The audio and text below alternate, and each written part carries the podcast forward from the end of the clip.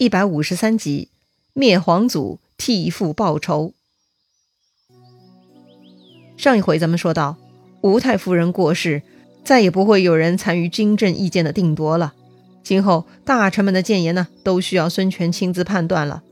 这母亲对儿子是送上马，扶一把，后面的路呢，就要靠孙权自己走了。又到了来年春天，也就是建安十三年（公元二零八年）。孙权再一次跟手下大臣商议，想要讨伐皇祖。张昭跟周瑜的意见呢，还是始终不统一的。张昭啊，保守迂腐；周瑜呢，激进开明。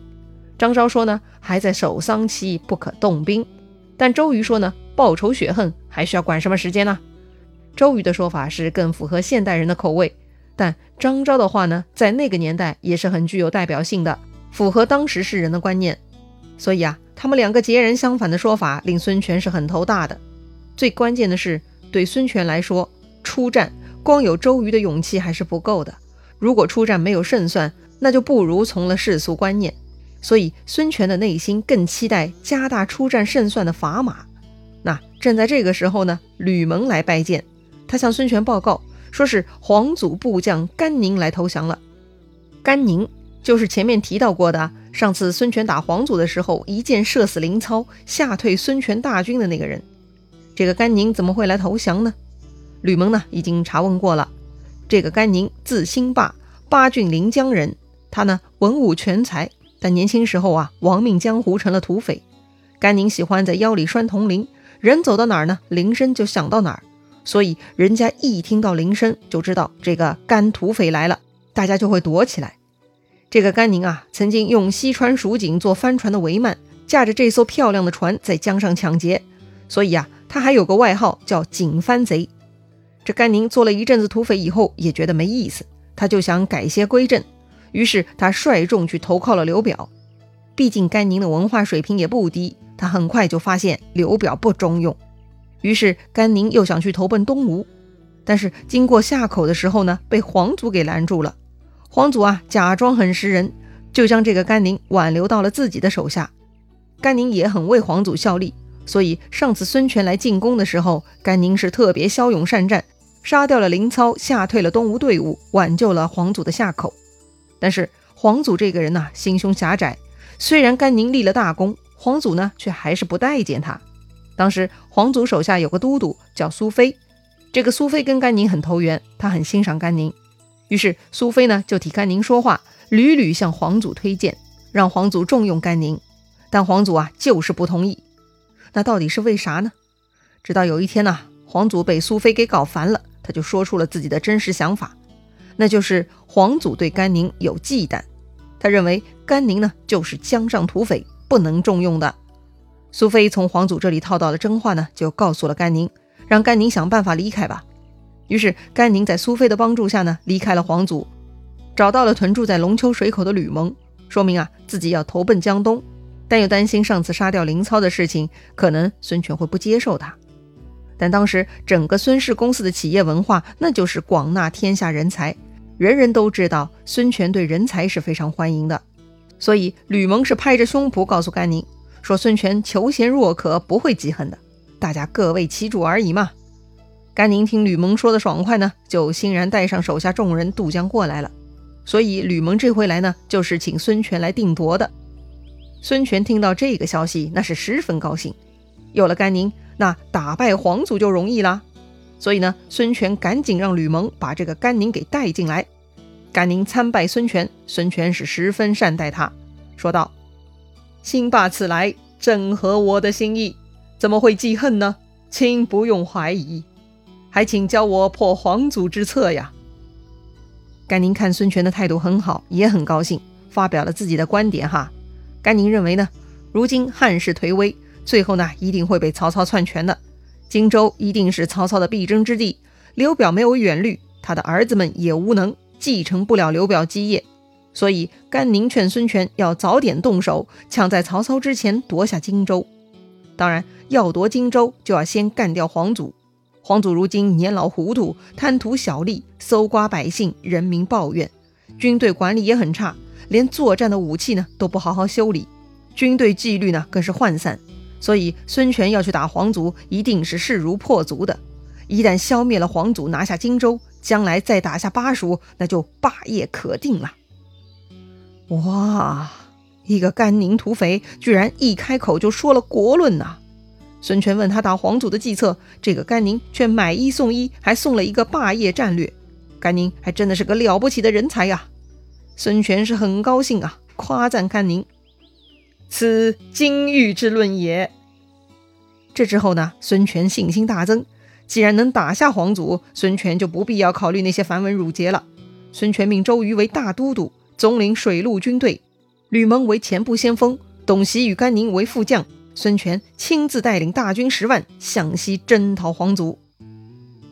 水上作战嘛，动作很大的，又要准备战船之类，所以啊，很快江都的动作呢就被黄祖的细作探听到了。黄祖得知孙权又要打过来呢，知道不好惹，就拿出了手里所有的人。派苏飞为大将，陈就、邓龙呢作为先锋。他们第一任务就是拦截东吴进攻。当时啊，他们也想了一个办法，挺管用的。陈旧、邓龙各引一队蒙冲战舰截住绵口，也就是汉水口。啊，各条蒙冲上呢设置了强弓硬弩千余张，所有的蒙冲之间用铁索连接。东吴兵一到呢，蒙冲上就会击鼓，鼓声响起，弓弩齐发，射的东吴水军啊是无法向前，只能后退几里，停在水面。这个呢，就像当年孙坚要登陆，黄祖也是派人在岸上向水面射箭，射的东吴兵无法登岸，手段还是一样的哈。那上一回孙坚利用逆风收集了黄祖所有的箭，但这回啊，似乎不能用老方法了。那咋办呢？甘宁有主意。这天呢，他选了百来只小船，每船精兵五十人，其中二十个人划船，另外三十个人各披铠甲，全副武装，手拿铜刀就出发了。甘宁自己也非常勇猛。他亲自呢，在其中的一艘小船上，这些全副武装的士兵啊，是冒着箭矢冲到黄祖军队的蒙冲旁边，砍断连接蒙冲的铁索。这样一来呢，蒙冲就乱了。这个时候，小船上的甘宁呢，就飞身上了蒙冲，找到了敌将邓龙，直接砍死。陈就看到邓龙被砍死啊，吓得立马弃船逃走。边上的吕蒙呢，看见陈就逃了，也不着急追。吕蒙自己划着一条小船呢。直接冲入敌军船队，放火烧了船。烧了船以后呢，吕蒙再掉头去追那个陈旧。那陈旧也是不中用的，居然没有把握住吕蒙放把火的功夫哈，他愣是在上岸前呢被吕蒙给追到了。吕蒙啊，实在勇猛，他直接对着陈旧当胸一刀，就把他给砍翻了。这个时候，黄祖这边的主将苏飞呢带兵来接应了，可惜邓龙、陈旧都已经被砍死了，黄祖军已经是一片大乱。根本没有办法挽救啊！而东吴军队呢，此刻也都已经跟了上来，一拥而上，顺利登岸，那是势不可挡啊！苏菲的军队遇到这群吃了兴奋剂的家伙，完全是没有对抗之力啊，瞬间大败。苏菲见情势不妙，落荒而逃。但是他逃跑的半路呢，遇到了东吴大将潘璋，结果两马相交，对战了没几个回合呢，就被潘璋给生擒过去了，直接抓到了孙权面前。这个苏菲啊。就是之前放跑甘宁的那位，但是很不幸，他自己并没有离开皇祖，性命也就交代了。孙权下令先囚禁苏菲，等抓到黄祖以后呢，一起杀掉。要说苏菲已经失败，黄祖那边应该也很难支撑了吧？果然，黄祖收到消息呢，就开始往荆州逃跑。甘宁早就料到黄祖会逃去荆州，所以甘宁埋伏在东门外等候黄祖。黄祖当时呢，只带了几十个骑兵，跟自己一起从东门逃了出去。但就在这个时候，突然听到一声大喊，甘宁冲了出来，拦住了黄祖。本来皇祖是很慌张的，他没想到东吴军队已经杀到自己的眼前。但仔细一看，对面的敌将居然是甘宁。皇祖火了：之前我待你不薄，今日你为何相逼至此？甘宁也很火大。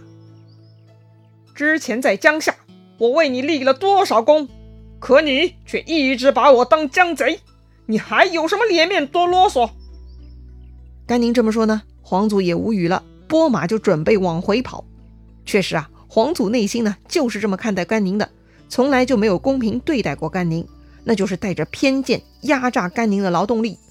嘿，要说这种老板呢，如今也不少见哈，对一些员工心存偏见，早早的就想好了。一辈子都不会提拔人家的。于是呢，就开始 PUA 人家了，一边呢各种瞧不上，一边呢给人家很多工作蹂躏别人。皇祖啊，就这种老板。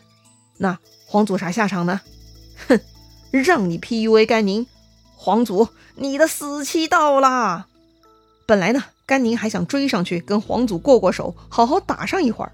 但这个时候，甘宁看到后边陈普带兵追上来了，眼瞅着自己再不动手，皇祖就要落入陈普之手了。甘宁自然是不肯的，这个仇啊，非要自己亲手报，这个功劳呢，也不能让给陈普。所以啊，甘宁是拈弓搭箭，嗖的一箭射中了皇祖后背，皇祖是应声落马。甘宁呢，冲了上去，一剑砍下了皇祖的首级。这个曾经压榨员工的老板呢，就这么被砍头了。甘宁提着皇祖的人头回马呢，跟陈普合并一处，一起回去见了孙权，献上皇祖的首级。孙权很高兴哈，命人做了一个木匣子，把皇祖的人头放进去装好，准备将来回江东的时候呢，放到孙坚的陵前祭祀。甘宁呢，因此被记大功一件，升迁为都尉。孙权重赏三军。既然消灭了皇祖，已经拿下了江夏，孙权呢就跟手下商议，派谁驻守江夏，守住这个战果呢？这个时候，张昭呢又出来建议孙权，说呀，江夏是个孤城，不可守。不如先回江东，因为刘表很快就会过来报仇，所以最好的方法就是回江东以逸待劳，而不是分兵一点点在江夏，那也是挡不住刘表的。那一般打仗呢，胜利以后呢，肯定是要占领地盘的，但这次攻克的地盘呢，确实比较特殊，离孙权的大本营有点远，无法接应，似乎眼下据守呢，确实有困难。于是孙权就听从了张昭的意见，放弃屯驻江夏。班师回江东了。那刘表得知皇祖被杀之事，真的如张昭所料，会去江东复仇吗？后面孙权跟刘表的纠葛又会如何呢？咱们下回再聊。